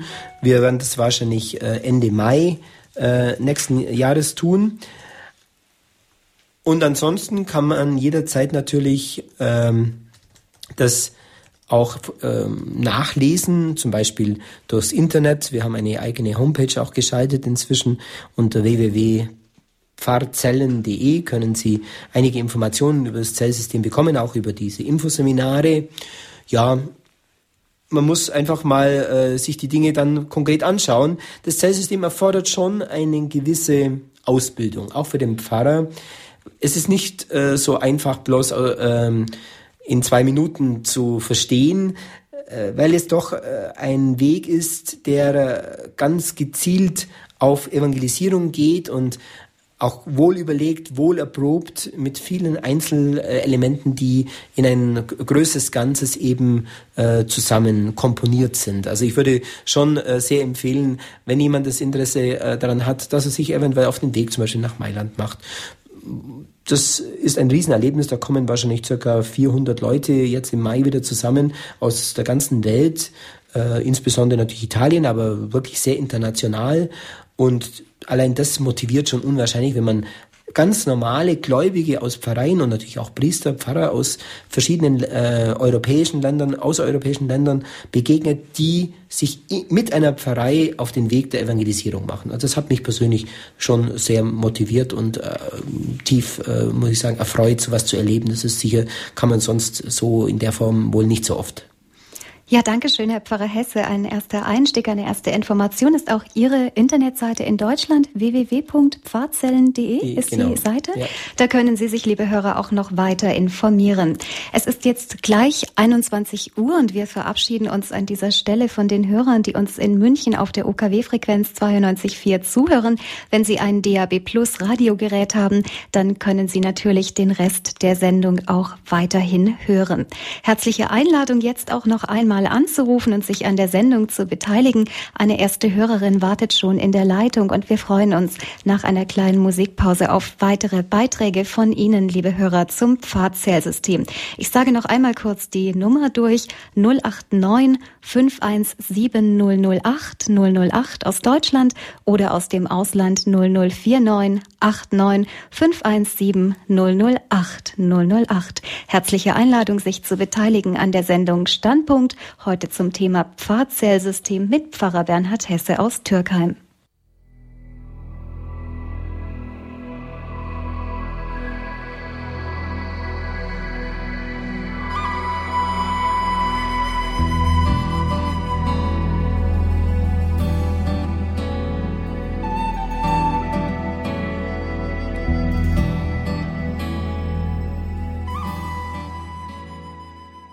Komm, Heiliger Geist, das Lied passt gut zu unserer Standpunktsendung heute Abend bei Radio Horeb, denn es geht um das Thema Die Kirche lebt und sie ist jung. Dieses Zitat von Papst Benedikt trifft besonders auch auf das Pfarrzellsystem zu, eine neue Möglichkeit für Pfarrgemeinden, missionarisch tätig zu sein und die persönliche Bindung der Gläubigen an Jesus Christus zu stärken. Dieses Pfarrzellsystem entstand ursprünglich in Südkorea in einer Pfingstgemeinde und hat sich dann über die USA, Italien und Frankreich auch nach Deutschland verbreitet. In unserer Sendung heute Abend ist Pfarrer Bernhard Hesse zu Gast. Er hat das Pfarrzellsystem 2009 in Türkheim im Bistum Augsburg eingeführt und mittlerweile zwölf Zellgruppen mit etwa 120 Mitgliedern aufgebaut. Diese Zellgruppen beteiligen sich aktiv an allen Aufgaben in der Pfarrgemeinde vom Kirchenputz bis hin zur Pfarrgemeinderatswahl. Dass dieses Beispiel Schule machen kann, um den Glauben wieder zu stärken in unseren Gemeinden in Deutschland, das das wollen wir heute noch ein wenig weiter diskutieren. Und ich darf nun in der Sendung Standpunkt unsere erste Hörerin begrüßen, Frau Kempter aus Tannhausen bei Krumbach. Guten Abend. Hallo. Ja, ich bin ähm, Co-Leiterin in der Jugendzelle und ähm, ich habe eigentlich bin ich durch Zufall auf das Zell Pfarrzellsystem gekommen und ich bin unglaublich dankbar dafür, weil ähm, ich bin eigentlich im Glauben aufgewachsen, aber das hat mir einfach geholfen, den Glauben irgendwie neu zu entdecken, wieder aufleben zu lassen. Und das bringt so reiche Frucht, das ist unwahrscheinlich. Ja, da möchte ich einfach danken und sagen, dass das wirklich der richtige Weg ist, weil sich jemand dafür interessiert. Genau. Frau Kempter, Sie kommen aus Tannhausen bei Grumbach, das ist im Allgäu? Ähm, das ist bei Günzburg in der Nähe. Bei Günzburg. Ja, genau, also ja, eigentlich mehr so Augsburg, so busy. Auf jeden Fall das Bistum von ähm, Pfarrer Hesse und Sie haben auch mit ihm persönlich Kontakt. Ja, äh, momentan ist gerade eine Leiterausbildung und da bin ich auch dabei. genau, also so ab und zu halt. Genau. Das ist eine unserer äh, Zellen auch, die sich bei uns in Türkei mit angeschlossen hat, unsere Jugendzelle eben. Und äh, danke, Frau Kempter, für Ihren Anruf. Das motiviert uns natürlich auch wieder, da weiterzumachen. Das ist immer für uns auch eine spannende Angelegenheit. Äh, wir, wir, ich spüre als Pfarrer auch, wie, wie das eben plötzlich anderen Leuten hilft, wo, wo ich mir das so gar nicht äh, so erwartet hätte. Und das ist schon sehr, sehr beeindruckend, wenn man das auch so beobachten darf. Danke. Ja, genau. Bitte. Ja, danke schön für den Anruf, Frau Kempter. Dankeschön. Wir haben eine weitere Hörerin, Frau Rosina aus München. Grüß Gott. Ja, grüß Gott. Ich höre mit großem Interesse Ihre Sendung. Und ich finde es nur bedauerlich, dass man ja so neue Sachen und sich von äh, Freikirchen da beeinflussen lässt und nicht beachtet, dass es ja in der katholischen Kirche von Anfang an solche Wege gab. Man hieß das das Katechumenat vor der Taufe. Und das ist ganz in Vergessenheit geraten. Und jetzt stelle ich fest, dass die Menschen in der Kirche, die Kinder, lernen fast nichts mehr. Die Erstkommunionkinder können mit Ach und Krach Vater unser, das war's dann. Von zu Hause ist nichts mehr. Da meine ich, dass wieder eine Art Katechumenat hergehört. Und dass man den Glauben lernt und sich dann entscheidet und nicht einfach, wie auf die Welt kommt, wenn er hingetragen wird, ja, Formulare und dann wird er getauft. Ich finde, ich habe jetzt inzwischen gehört und habe es auch in unserer Pfarrei gesehen, es gibt ein Katechumenat nach der Taufe und dort, die treffen sich zum Wort Gottes, die feiern gemeinsam in gleichen Gruppen. Das geht also an zuerst äh, wird der Glaube in Vorträgen, so wie Sie es auch sagen, also Vorträge, aber das geht weiter. Und dann in kleinen Gruppen Wort Gottes, Eucharistiefeier und Gemeinschaft.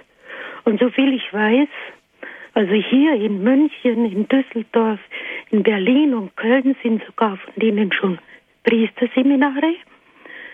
Das läuft wunderbar. Hier in München sind in einer Pfarrei zwölf Gruppen, in der anderen vier Gruppen, also überall. Und das Ganze ist vom Papst jetzt sogar bestätigt, erlaubt. Und es gibt, soviel ich weiß, auch ein Buch. Also das, was ich hier liegen habe, ist Katechumenat in Geschichte und Gegenwart. Das ist vom Benno Verlag, aber es gibt auch direkt vom Papst. Also man kann sich da im Internet kundig machen. Und da müssen wir nicht so, also wieder neu und wieder neu. Das hört sich zwar sehr schön an, aber wenn das nicht von einer zentralen Stelle, dann ist es genau wie der Pfarrer macht so, der andere macht so, der hat dieses Hobby. Also in der anderen Pfarrei, da wo ich wohne, Kegeln oder Tanz, nichts Schlechtes. Aber ich gehe doch nicht in die Kirche, in eine Pfarrei, um zu kegeln, mhm. dass Gemeinschaft wächst, sondern mhm. es geht mir um den Glauben. Und da finde ich sowas wie Neokatechumenat schon besser. Und mir tut es nur leid, wenn da ein Pfarrer sich zu Tode arbeitet und nicht das nimmt, was es sowieso schon gibt was erprobt ist. Ja, Frau Rosina, das Nähekatechumenat, das Sie ansprechen, fällt aber eigentlich auch unter die neueren geistlichen Bewegungen. Aber die Frage ist sicherlich berechtigt, wann es bei uns in der Kirche denn diesen Bruch gab. Seit wann erreicht denn Katechumenat im Sinne von Taufvorbereitung die Menschen nicht mehr? Seit wann reicht das nicht mehr aus, Pfarrer Hesse? Also für mich war gerade die Frage des Katechumenats jetzt das ähm, das sind zweierlei Dinge. Das eine ist das Neokatechumenat, wie Sie richtig sagen, ist das eher eine, eine Gemeinschaft, eine, äh, eine neue, äh, auch eine dieser Bewegungen. Oder das klassische Katechumenat, wie es auch unsere Kirche ähm, äh, mehr oder weniger sogar vorschreibt für die Taufvorbereitung von Erwachsenen. Und da war genau, äh, das war ein Punkt, wo ich gespürt habe, ähm, dass das so einfach äh, nicht durchführbar ist, wenn man in einer Pfarrei nicht die äh, dafür ausgebildeten Leute dann auch hat. Und äh, gerade da möchte eben das Zellsystem ansetzen. Im Prinzip sind das nichts anderes wie Katechumenatsgruppen, wenn man so will. Übrigens ist unser Weg äh, zwar äh, hat er protestantische Hintergründe, äh, Uranfänge, aber er ist sehr wohl ein katholischer Weg. Er ist ja auch päpstlich anerkannt, übrigens im Jahr 2009 offiziell vom päpstlichen Rat für die Laien äh, als Weg der Erneuerung oder der Evangelisierung für Pfarrgemeinden ausdrücklich empfohlen. Also äh, ganz so äh, verrückte Einzelaktionen ist das keineswegs. Es sind ja auch in Italien wirklich schon hunderte Pfarreien, insbesondere zum Beispiel äh, in Sizilien äh, gibt es 600 Pfarrzellen, nur als kleine äh, äh, Stichzahl. Also es ist keineswegs so, ein, so eine kleine Geschichte mehr. Und es geht im gewissen Sinne gerade um dieses, dass wir die Pfarreien befähigen, auch durch die Ausbildung der Leiter. Frau Kempt hat vorher erzählt von dem Leiterkurs, den wir gerade auch wieder machen, dass wir durch eine systematische Ausbildung äh, zur Glaubensweitergabe Gläubige befähigen, befähigen zum Beispiel äh, neue äh, Neugetaufte oder auch Menschen, die neu auf der Suche sind, die eben im Glauben sich auf den Weg machen wollen, eben auf dem Weg der Glaubensvertiefung zu begleiten. Und äh, damit ist dieser Weg tatsächlich in manchen Dingen ähnlich, auch wie beim Neokatechumenat, aber es gibt ja noch verschiedene andere solche Bewegungen. Das Besondere am Pfarrzeitsystem ist eben die Konzentration auf eine Ortsgemeinde und äh, eben äh, das Ziel, dass die Pfarrei selbst als solche durch und durch missionarisch wird. Das ist eigentlich die, die Idee dahinter.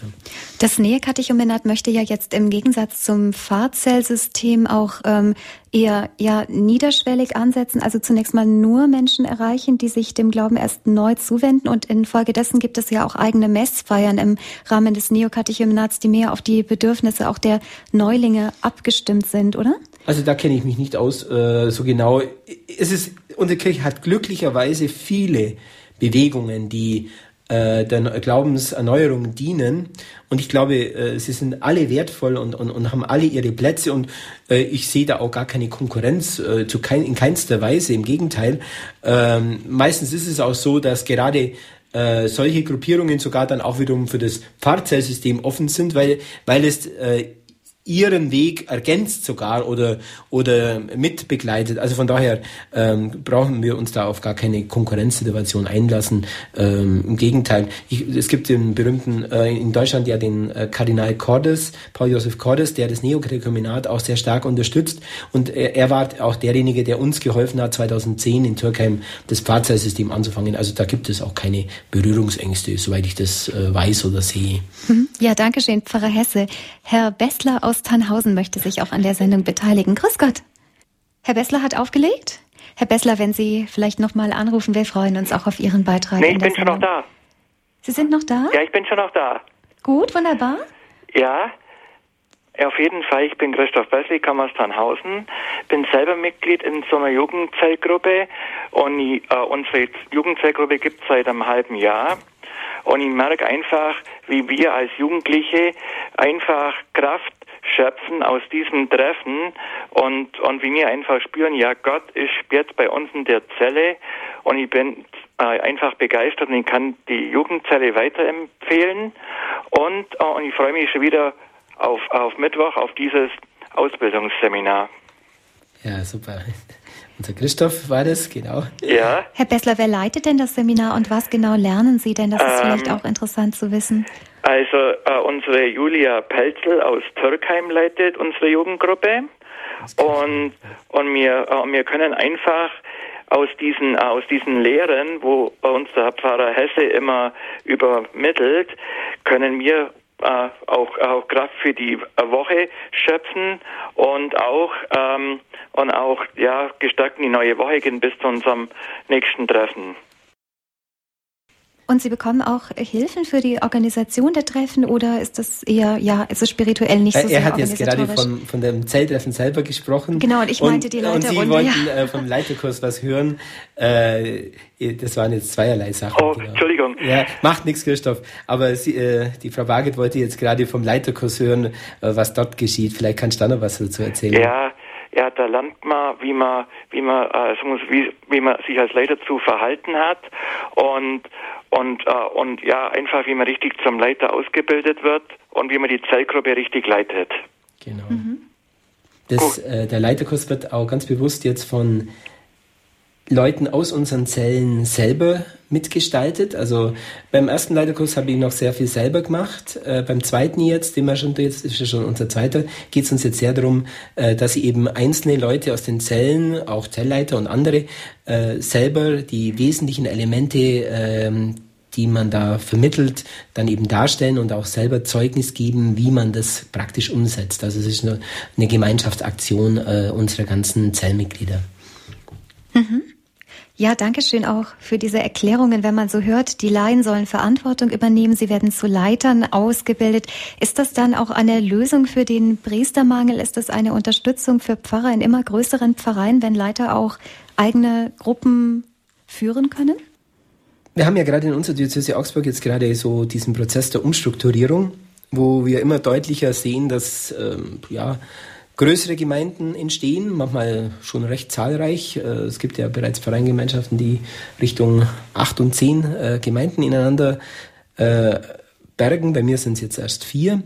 Und das ist jetzt zwar konkret jetzt in der Weise noch nicht erprobt, aber die Zellen können natürlich dann schon in einer Ortsgemeinde, die keinen eigenen Pfarrer mehr hat, zu einem lebenspendenden Element werden, würde ich sagen, die äh, gerade auch dann äh, eben in der Pfarrei noch und in diesem Ort noch äh, Gemeindeleben äh, ähm, befruchten, wenn eben das normale gottesdienstliche Leben so umfangreich nicht mehr stattfinden kann, wie das früher der Fall war. Für den Priester selber ist es so, dass natürlich das Zellsystem ihn schon auch fordert. Es ist äh, schon auch eine zusätzliche, eher könnte man sagen, eine Herausforderung, zum Beispiel die Lehren zu machen und so weiter. Langfristig aber ist ja so, man ist als Priester dann, denke ich mal, besonders glücklich, wenn man merkt, dass seine Arbeit fruchtbar ist. Äh, eines der Grundprobleme des Priestermangels vielleicht sogar auch in Deutschland ist unter anderem auch, der Frust, den viele Priester haben, weil sie eben mit großem Einsatz äh, arbeiten, aber doch immer nur das Abnehmen äh, ihrer Gemeinden äh, feststellen können. Und das macht natürlich unseren Beruf auch nicht besonders attraktiv. Ich glaube, wenn wir in unseren Gemeinden oder in unserer Kirche wieder verstärkt auch Wege äh, verfolgen, die fruchtbar sind, da gehören natürlich mehr dazu, nicht nur dieses eine jetzt, aber da er auf die Pfarrei bezogen ist, ist es sicher ein wichtiger Weg. Äh, motiviert das natürlich auch junge Leute möglicherweise wieder äh, auf den äh, Weg eines geistlichen Berufs äh, sich zu machen. Und ich glaube schon, dass das da auch langfristig eine Wirkung hat. Interessant ist die Wirkung in Südfrankreich, in der ähm, Diözese, wo auch diese Pfarrei Sanary-sur-Mer sich befindet. Das ist zugleich und äh, das ist zugleich die Diözese, äh, die auch am meisten Priesternachwuchs hat in äh, ganz Frankreich. Mhm. Und der stellvertretende Leiter des, des Zellorganismus international, also der Koordinator der Sache, Per äh, Arnaud Adrien, ist zugleich der Regens des Priesterseminars in der Diözese Fréjus-Toulon. Toulon, äh, und er hat eben äh, mit das vollste Seminar in ganz Frankreich. Also es sind sicher keine Zufälle, die da so sich ereignen. Ähm, wobei, wie immer ist, äh, es gibt keine einfachen Rezepte und Automatismen. Äh, das muss sich über die Jahre natürlich entwickeln, solche Dinge. Und da spielen natürlich auch viele andere Faktoren mit eine Rolle. Ja, das Motto heute Abend heißt ja auch, die Kirche lebt und sie ist jung. Das haben wir auch schon in den Hörerbeiträgen heute Abend gehört. Zwei Leute haben sich aus einer Jugendpfarrzelle gemeldet. Und nun ist bei uns Herr Günther aus Altensteig im Schwarzwald auf Sendung. Grüß Gott, Herr Günther. Guten Abend miteinander. Ich habe mich gefreut. Ich bin ein evangelischer Christ. Aber ich höre Radio Horeb immer wieder und habe heute Abend zufällig eingeschaltet, weil mich diese Credo-Sendungen immer wieder interessieren. Ich habe mal eine Frage an den Pfarrer Bernhard Hesse. Ist also Zelle, ist, kann man das gleich auch Hauskreise nennen? Genau, also jetzt im evangelischen Bereich äh, wird es häufig Hauskreis genannt. Äh, oder auch sogar Hauszelle, da sind die Begriffe fließend oder verschiedenartig. Ähm, es gibt äh, auch im, äh, im evangelischen Bereich äh, richtige Zellgemeinden, die eigentlich aus äh, ihre Zellen Hauskreise nennen. Also das ist im, im gewissen Sinne äh, äh, der Zelle sehr angenähert. Genau, ja. also mich freut es nämlich bei uns, also ich komme hier auf einem Nordschwarzwald, wo wirklich sehr viele Gläubige äh, sind. Äh, da gibt es also sehr viele Hauskreise, sehr lebendige Hauskreise und ich freue mich, dass es, äh, dass das in der ähm, katholischen Kirche nun auch sich bahnbricht. Sie haben vorher was ganz Tolles gesagt, dass sich der Heilige Geist nicht einsperrend ist genau. und dass er sich erlaubt, überall zu wählen. Das hat Jesus dem, äh, dem Nikodemus auch gesagt. Also als Nikodemus als Theologieprofessor in der Nacht zu Jesus kam, genau und gesagt hat, wie wesen das? Meister, wir wissen, dass du irgendwo ein anderer gekommen bist, du bist sicher von Gott oder jemand. Von, und dann hat, äh, wir wissen, wir sehen, du bist anders als die, die anderen Rabbis und die Verkündiger. Du musst, du musst etwas anderes, eine andere Vollmacht haben. Genau. Und da hat Jesus ihm die Augen geöffnet und gesagt, es sei denn, Nikodemus, dass du von neuem geboren wirst, so kannst du nicht ins Reich Gottes kommen. Mhm. Und der Wind weht, wo er will. Genau. Äh, und ihr müsstet von neuem geboren werden. Und genau dies äh, erlebe ich bei Ihnen. Also äh, ich merke dies, dass Sie dies tun. Und genauso wie Sie, ich höre schon eine Weile zu, also äh, wie Sie das erleben und äh, wie Sie das sagen. Das ist genau dies, wie der Heilige Geist äh, weltweit Gemeinde baut. Genau. Und da will ich Ihnen nochmal was sagen. Ich habe gerade ein Buch von mir liegen über das Glaubensbekenntnis. Und da bin ich damals draufgekommen, also wenn wir es von der Ökumene haben. Das ist von Ulrich Parzani verfasst. Mhm. Da geht es um die Kirche, also sie umfasst alle Menschen auf der ganzen Welt, die Jesus als ihren Herrn bekennen. Das, deshalb heißt es im griechischen Text des apostolischen Glaubensbekenntnisses auch nicht christliche, sondern katholische Kirche. Genau, Katalon. Also das ist, äh, das heißt, das heißt es so, aber da ist nicht Amts, Amtskirche gemeint. Doch katholisch ist hier keine Konfessionsbezeichnung, also im Glaubensbekenntnis stellvertretend für die römisch-katholische Kirche die Unterscheidungen zwischen römisch-katholisch, griechisch-orthodox, russisch-orthodox, evangelisch, lutherisch, reformiert oder uniert baptistisch, methodistisch, die Freikirchen gab es zu der Zeit, als das Glaubensbekenntnis formuliert wurde, noch gar nicht. Ganz genau. Das war ja das äh, Konzil von Konstantinopel eigentlich, beziehungsweise Nicäa und Konstantinopel. Und das war noch vor jeder größeren Glaubensspaltung. Und insofern äh, war das aber damals auch schon verstanden als eine eben eine allumfassende Kirche, eben eine durchaus weltweite äh, Charakter der Kirche. So. Also katholisch bedeutet übersetzt einfach über die ganze Erde, also weltweit, wie Sie ja, sagen. Genau. Die eine Kirche, die zu Jesus Christus gehört, existiert als der weltweite Leib des Christus. Genau. Sie ist die weltweite Familie Gottes, zu der alle gehören, die Jesus Christus als ihren Herrn bekennen. Okay. Ähm, das ist genau das, was sie auch bauen jetzt. Und der Streit entzündet sich ja daran, auch der Abendmahlstreit, dass da eine Kirche meint, äh, sie hätte sozusagen die Priorität beziehungsweise den einzigen Zugang ähm, zu, zu Gott äh, durch ihre Türe könnte sie das tun. Dabei ist Jesus Christus die Türe, die zu Gott führt und der Heilige Geist. Gut, äh, die katholische Kirche hat natürlich äh, für sich, äh, erhebt einen Anspruch, der äh, auch begründet wird, warum er erhoben wird. Und ich persönlich, äh, ob es Ihnen gefällt oder nicht, ich hätte jetzt gar kein Problem mit meinem Anspruch. Denn äh, irgendwo dürfen wir, ähm, kann ich zum Beispiel verweisen, dass da ja auch für uns eine, eine ununterbrochene Tradition dahinter steht, die, die uns auch, ähm, die, die, wo sie unsere Kirche ganz besonders auch bemüht, äh, daran festzuhalten. Und wobei äh, vielleicht ist auch umgekehrt wäre. Ich habe vorher erzählt, dass wir natürlich von der evangelischen Kirche viel lernen können. Es ist sicherlich auch äh, gegenseitig. Das heißt, ich bin mir sicher, dass auch die evangelischen Christen von, von der katholischen Kirche viel lernen können. Und äh, ich denke, wir brauchen uns jetzt da nicht in, in, in, in Streitereien begeben, wer ist die wahre, wer ist die richtige. Ähm, die katholische Kirche nimmt das für sich durchaus in Anspruch und sagt, äh, in, in ihr ist ähm, das, was Jesus gegründet hat, sozusagen voll verwirklicht. Was aber nicht heißt, dass sie äh, nicht auch äh, in, vor allem im praktischen Leben auch Defizite hat und dass eben auch äh, große Schätze außerhalb ihrer Kirche existieren. Aber das ist immer so beides. Die Kirche ist einerseits über die Grenzen hinweg eine, durch die Taufe sind wir sowieso in einen einzigen Leib eingegliedert. Auf der anderen Seite äh, haben die Kirchen durchaus auch äh, Unterschiede, die man auch nicht einfach nur einebnen soll. Und äh, die dürfen äh, auch sein.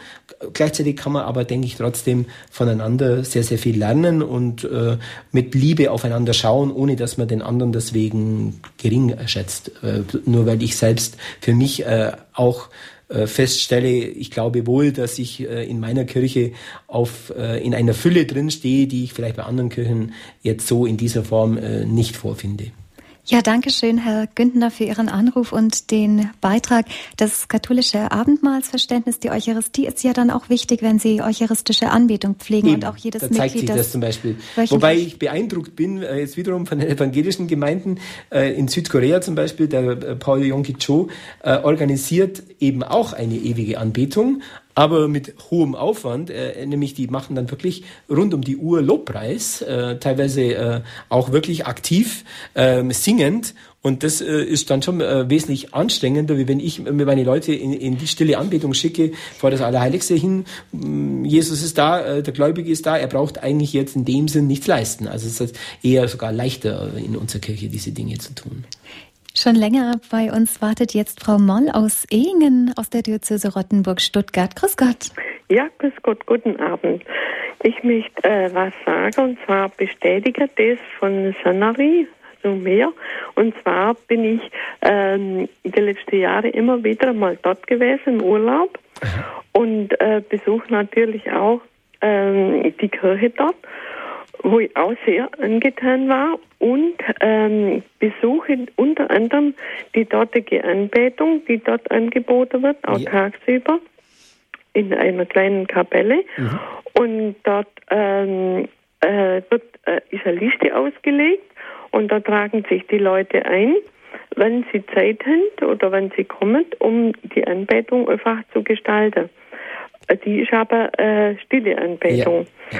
Und dann war ich auch mal dort und dann äh, war eine Frau dort, die dort äh, die Anbetung geht hat. Und die musste wohl dringend äh, gehen. Und dann ähm, kam sie auf mich zu und ich konnte also nicht Französisch und sie auch nicht Deutsch. Wir haben uns dann mit Zeichen verständigt, mit Uhr und so. Und ich habe ihr bestätigt, ich bin noch da bis zwölf und sie kann gehen. Toll. Und das war äh, wirklich für mich auch so eine schöne Erfahrung. Und ich gehe da auch, wenn ich also dort bin, gehe ich immer auch in die Anbetung fast jeden Tag, wenn es möglich ist. Toll. Ja, und das wollte ich jetzt einfach nur zur Bestätigung sagen. Und ich habe mich riesig gefreut, wo Sie, Pfarrer Hesse, das gesagt haben von Sonnerie, äh, von der Gemeinde. Ja, ja. Und ich also, bin von der Gemeinde auch sehr angetan. Ja. Ja. Inzwischen gibt es übrigens dort auch Nachtanbetung. Also das war dem Pfarrer dort ein großes Anliegen, nicht nur tags die Anbetung zu haben. Mhm. Seit, äh, ich weiß nicht genau wann, aber seit einiger Zeit machen sie es jetzt auch nachts. Mhm. Die Franzosen sind da ganz praktisch. Da gibt es eine Hintertür zu dieser Kapelle mhm. mit einem Code. Und wenn Sie den Code kennen, können Sie die ganze Nacht, wenn Sie wollen, äh, mit dem Zahlencode, also es ist so ein äh, Zahlencode, können Sie auch nachts hinein. Ich nehme an, dass der Pfarrer Ihnen gerne auch den Code nennt. Mhm. Äh, und dann können Sie auch, auch zu spät Stunde noch kommen. Und gut, also ich war jetzt äh, die letzten zwei Jahre, äh, drei Jahre nicht mehr, mhm. aber ich habe schon mal wieder vor, äh, hinzugehen. Genau. So. Ja, gut, das wollte ich einfach nur kurz mitteilen. Das hat mich ganz arg gefreut. Dankeschön, Moll. Ja, gut. Ja, das also mit dem Code an der Tür. Gute und ich finde das eine ganz tolle Sache, das Park Zellgruppensystem. Dankeschön. Wirklich, werde ich mal weiterempfehlen. Gut. Gut, danke. danke auch. Auf Wiederhören. Wiederhören. Ade. Also das mit dem Code an der Tür ist vielleicht auch eine gute Idee für die Kapelle in Balderschwang. Wenn dort angebetet wird, müssen wir uns vielleicht auch noch überlegen. Ja, das Dankeschön. Ist Frankreich weithin üblich. Die machen das oft so. Pfarrer Hesse, noch einmal ganz grundlegend zur Spiritualität der Pfarrzellen. Also ein wichtiges Element ist, das ist äh, angebunden an die Ortsgemeinde. Der geistliche Leiter ist immer der Ortspfarrer. Würden Sie sagen, dass die Pfarrzellen eine Spiritualität für alle bieten? Stehen die sozusagen in der Mitte der katholischen Kirche? Also von der Spiritualität her kann man dazu sagen, dass es eigentlich sogar flexibel ist. Ich würde gar nicht von einer Spiritualität sprechen, die es, abgesehen von der Evangelisierung natürlich, dass die Evangelisierung als Schwerpunkt hat. Mir ist eben so aufgefallen, äh, in Mailand ist die Sache relativ charismatisch orientiert. Das liegt an dem Pfarrer dort und die Gemeinde, auch die Lieder und so weiter. Und die Leute beten mit erhobenen Händen und so. Aber in Frankreich zum Beispiel, in Sanary wiederum, war das ganz anders. Das ist eher ähm, normal, in Anführungszeichen. Äh, die singen ihre ganz normalen äh, Lieder wie in anderen Orten in Frankreich auch. Und, und, und das sieht man kaum charismatische Elemente oder gar keine. Äh, und ich weiß auch von einigen Priestern, die anderen Richtungen zugehören ähm, und die auch das Zellsystem dann übernommen haben. Also gerade was Spiritualität anbelangt und, den, und die Vielfalt, die unsere Kirche da kennt, passt das Zellsystem in vieles hinein, weil es eigentlich selbst, abgesehen von der, von der Realität der Evangelisierung, keine eigene Spiritualität hat in dem Sinne. Natürlich Anbetung, ja, aber das ist ja auch so etwas, was in der ganzen äh, in, der, in der Gegenwart sich in vielen äh, Gemeinschaften und Spiritualitäten, denke jetzt an karmelitische Spiritualität, kennt Anbetung, äh, es gibt auch bei, bei der Schönstadtbewegung oder verschiedenen Bewegungen, haben diese Elemente ja in sich und deswegen passt sich das in verschiedenen Spiritualitäten durchaus an. Also wenn jetzt ein Priester von einer Spiritualität her geprägt ist, äh, oder eine Pfarrei gar, dann braucht er da gar keine Sorge haben, sich mit dem auseinanderzusetzen. Ähm, da kann er dann auch seine eigenen Schwerpunkte dann spiritueller Natur äh, setzen. Äh, ich glaube, äh, da hat vieles Platz. Das ist vielleicht auch wichtig äh, zu betonen, weil viele der neuen geistlichen Bewegungen sich ja auch dezidiert der charismatischen Erneuerung angeschlossen haben und das ist oft für ältere Menschen auch nicht so leicht mitzutragen. Also genau. Also da haben Sie keinerlei Probleme in Ihrer. Pfarrgemeinde. Also wir haben jetzt da keine besonderen charismatischen Elemente drinnen. Ab und zu nehmen wir mal Lieder aus der charismatischen Erneuerung, aber mehr so, weil sie bei uns ohnehin äh, bekannt sind, nicht wirklich jetzt so, um uns mit der Bewegung direkt zu verbinden. Eine Ordensschwester hat uns auch eine Frage dazu hinterlassen. Sie findet, Maria ist zentral für die Evangelisation. Ohne Maria können wir den Heiligen Geist nicht in die Welt bringen. Welche Rolle spielt das denn bei Ihnen? Also im Zellsystem ist natürlich die Mutter Gottes äh, voll mit dabei. Also ähm, die die Lehren zum Beispiel können äh, sich immer wieder auch auf Maria beziehen oder äh, die Gläubigen äh, haben ihre ganz normale, das ist ähnlich, das ist eben dann ein Teil ihrer Spiritualität, kann natürlich die gesunde Marienverehrung sein. Ich meine, gut, ähm, wenn wir wieder auf die Evangelischen schauen, wissen wir, dass auch ähm, in der evangelischen Kirche viel Evangelisation passiert, ohne dass eine explizite Marienverehrung immer schon geschieht. Aber die Mutter Gottes hat bei uns natürlich da jeden Platz äh, und sie ist tatsächlich für uns so ein bisschen auch Leitstand, wie es Papst Paul VI. in Evangelien und Siandi auch gesagt hat, äh, Leitstand der Evangelisierung. Das ist äh, für uns gar keine Frage. Ich würde sogar sagen, vielleicht kann man so die, die erste Pfarrzelle vorfinden unter dem Kreuz äh, zum Beispiel, wo Jesus, äh, wo Maria mit Johannes steht und den Frauen zum Beispiel, die sind ja auch lauter äh, Menschen, die untereinander schon in Beziehung standen oder eben dann die pfingstliche Gemeinde und so, wo die Mutter Gottes dabei ist. Also das ist äh, gar keine Frage. Ja. Noch eine letzte Frage zur Ausrichtung. Wir haben gehört, die Evangelischen kennen die Hauskreise, die aber oft auch ähm, ja unabhängig von der Pfarrgemeinde existieren. Und in Lateinamerika haben sich in den 90er Jahren auch diese Basisgemeinden gebildet. Viele von diesen Gemeinden richten sich aber an ganz äh, ja spezielle Zielgruppen, an Indianer, an Frauen oder eben an Afroamerikaner. Wie ist das mit den Pfarrzellen? Haben Sie auch eine besondere Zielgruppe, die von der offiziellen Pfarrseelsorge vielleicht bislang bislang vernachlässigt worden ist? Die Fernstehenden. Die Fernstehenden, das ist also, sehr wichtig. Äh, es ist schon so, äh, dass man sagt, dass die erste Gruppierung, äh, die wir evangelisieren, sind die, die nicht evangelisiert sind. Mhm. Ähm, bis dahin, dass man auch sagt, naja gut, äh, man lädt natürlich die Kerngemeinde immer ein und auch die anderen in der Pfarrei, aber wenn, äh, wenn das mal gesättigt ist, dann äh, wird man sich nicht dauernd wieder mit äh, an, an die wenden, die äh, sonst zum Gottesdienst kommen, sondern dann wird man bewusst schauen, dass man äh, Leute äh, in Blick nimmt, die bisher nicht zur Ge Gemeinde gehören.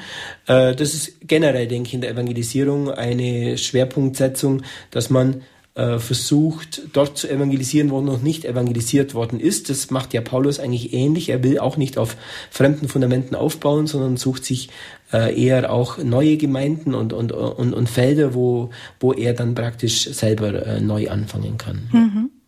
Bei vielen geistlichen Bewegungen, auch bei Basisgemeinschaften in Lateinamerika gab es immer wieder Fehlentwicklungen, aber in der Sendung heute haben wir gehört, dass sie wirklich auf dem Fuße auch der päpstlichen Rundschrift Evangelii Nuntiandi stehen, in der es heißt, der Name kirchliche Basisgemeinschaften kommt nur jenen zu, die sich innerhalb der Kirche bilden, um in der Einheit der Kirche zu stehen und zum Wachstum der Kirche beizutragen. Pfarrer Hesse, an dieser Stelle schon einmal vielen Dank, dass Sie uns so ausführlich über das Pfarrzellsystem als einen Weg der Neuevangelisierung in den Pfarrgemeinden in Deutschland vorgestellt haben. Ich habe in der Sendung schon einmal die Internetadresse erwähnt, www.pfarrzellen.de. Dort finden Sie, liebe Hörer, weitere Informationen. Außerdem haben Sie, Pfarrer Hesse, 2011 zum ersten Mal eine Konferenz bzw. Informationsveranstaltung für Interessierte durchgeführt. Wann findet denn das nächste Treffen dieser Art statt und wie kann man sich anmelden? Also in Deutschland findet es erst wieder nächstes Jahr statt. Und zwar haben wir schon Termine in Auge gefasst vom 26. bis 29. Mai 2013. Äh, das liegt auch daran, wir wollen erstmal selber ein bisschen noch unser Fundament stärken und wachsen. Äh, es ist alles für uns auch noch relativ neu. Wir machen den Weg ja jetzt auch erst zwei Jahre. Das ist jetzt für so etwas auch noch nicht so rasend viel Zeit. Ähm, aber wie gesagt, äh, die Einladung nach Mailand habe ich vorher schon ausgesprochen. Äh, das ist eben auch durch die Übersetzung, denke ich, kein Problem, äh, auch so ein Seminar jetzt äh, in Mailand zu besuchen, zumal Mailand, naja, für deutsche Verhältnisse jetzt durchaus auch erreichbar ist. Ich meine, äh, von unserem süddeutschen Raum sind es vielleicht mal 450 Kilometer. Wer etwas weiter weg ist, hat es vielleicht schwerer. Aber selbst der weite Weg nach Südfrankreich, wir haben es von der einen Hörerin vorher nochmal gehört, lohnt sich. Äh, ich würde fast auch wirklich dafür werben, wenn einer mit einer kleineren Gemeinde, ein Pfarrer vielleicht sich interessiert, macht es durchaus Sinn, äh, diesen Weg nach Südfrankreich auf sich zu nehmen, weil das eben doch eine überschaubarere Geschichte ist. Äh, eben Mailand ist mit seinen 150 Zellen doch etwas äh, überdimensioniert. Äh, in Sanary sind es momentan, glaube ich, 18 Zellen. Das ist äh, in dem Bereich äh, wird sich wahrscheinlich langfristig auch, äh, wenn die, die Zahlen sich in einer normalen Pfarrgemeinde bei uns irgendwo äh, einpendeln. Es, äh, man soll den Geist nicht einschränken. Äh, es gibt sicher auch noch äh, weiteres Wachstum, aber es ist äh, zumindest auch ein guter Ort äh, dort in, in Sanary-sur-Mer äh, einmal vorbeizuschauen. Ja, danke schön, Pfarrer Hesse. Liebe Hörer, wenn Ihnen die Informationen vielleicht jetzt in der Eile noch nicht so ganz im Kopf hängen geblieben sind, dann können Sie natürlich die heutige Sendung noch einmal in Ruhe nachhören, zum Beispiel im Internet auf www horeb.org im Podcast- und Downloadangebot von Radio Horeb. Außerdem können Sie ab morgen Montag wieder ab 9 Uhr in der Frühe den CD-Dienst anrufen. Dort können Sie kostenlos auch eine CD-Aufzeichnung bestellen. Die Telefonnummer ist aus Deutschland 08323 9675 120 oder von außerhalb Deutschlands 0049 8323 9675 120. Damit kommen wir ans Ende unserer Sendung Standpunkt heute bei Radio Horeb zum Thema Pfarrzellen mit Pfarrer Bernhard Hesse, der das Pfarrzellsystem in Türkheim im Bistum Augsburg ins Leben gerufen hat. Das letzte Wort soll aber der Heilige Geist haben, Gott und das Gebet. Darum beten wir gemeinsam noch ein Gebet für die Neuevangelisierung aus Mailand, das ebenfalls aus dem Pfarrzellsystem entstanden ist. Genau. Dieses Gebet betet man in Mailand bei jeder Messe und bei vielen Treffen. Und so wollen wir das jetzt auch am Schluss noch beten. O Jesus, wahrer Hirt deiner Herde, du hast uns alle zu Menschenfischern berufen. Lass uns der Aufgabe würdig werden, die du uns anvertraut hast. Öffne uns den Blick für die ganze Welt, mach uns aufmerksam auf das stumme Flehen unserer Brüder und Schwestern, die dich im Dunkeln suchen und sich nach dem Licht der Wahrheit und nach der Wärme echter Liebe sehnen. Durch dein kostbares Blut, das du für uns zur Rettung aller vergossen hast, gib uns die Gnade, deinem Ruf zu folgen, damit wir dir die ganze Welt neu evangelisiert zu Füßen legen können. Darum bitten wir durch die Fürsprache Mariens, deiner und unserer Mutter, der wir dieses Gebet anempfehlen. Amen. Amen. So bitten wir den Segen. Der Herr sei mit euch. Und mit deinem Geiste. Segne und behüte euch und alle, die euch anvertraut sind, der allmächtige und gütige Gott, der Vater und der Sohn und der Heilige Geist. Amen. Amen. Gelobt sei Jesus Christus. In Ewigkeit. Amen. Bei uns im Programm geht es gleich weiter mit dem Abendgebet der Kirche der Komplet. Marion Kuhl begrüßt Sie dann zu dieser Sendung. Mein Name ist Monika Barget. Bis zum nächsten Mal. Alles Gute.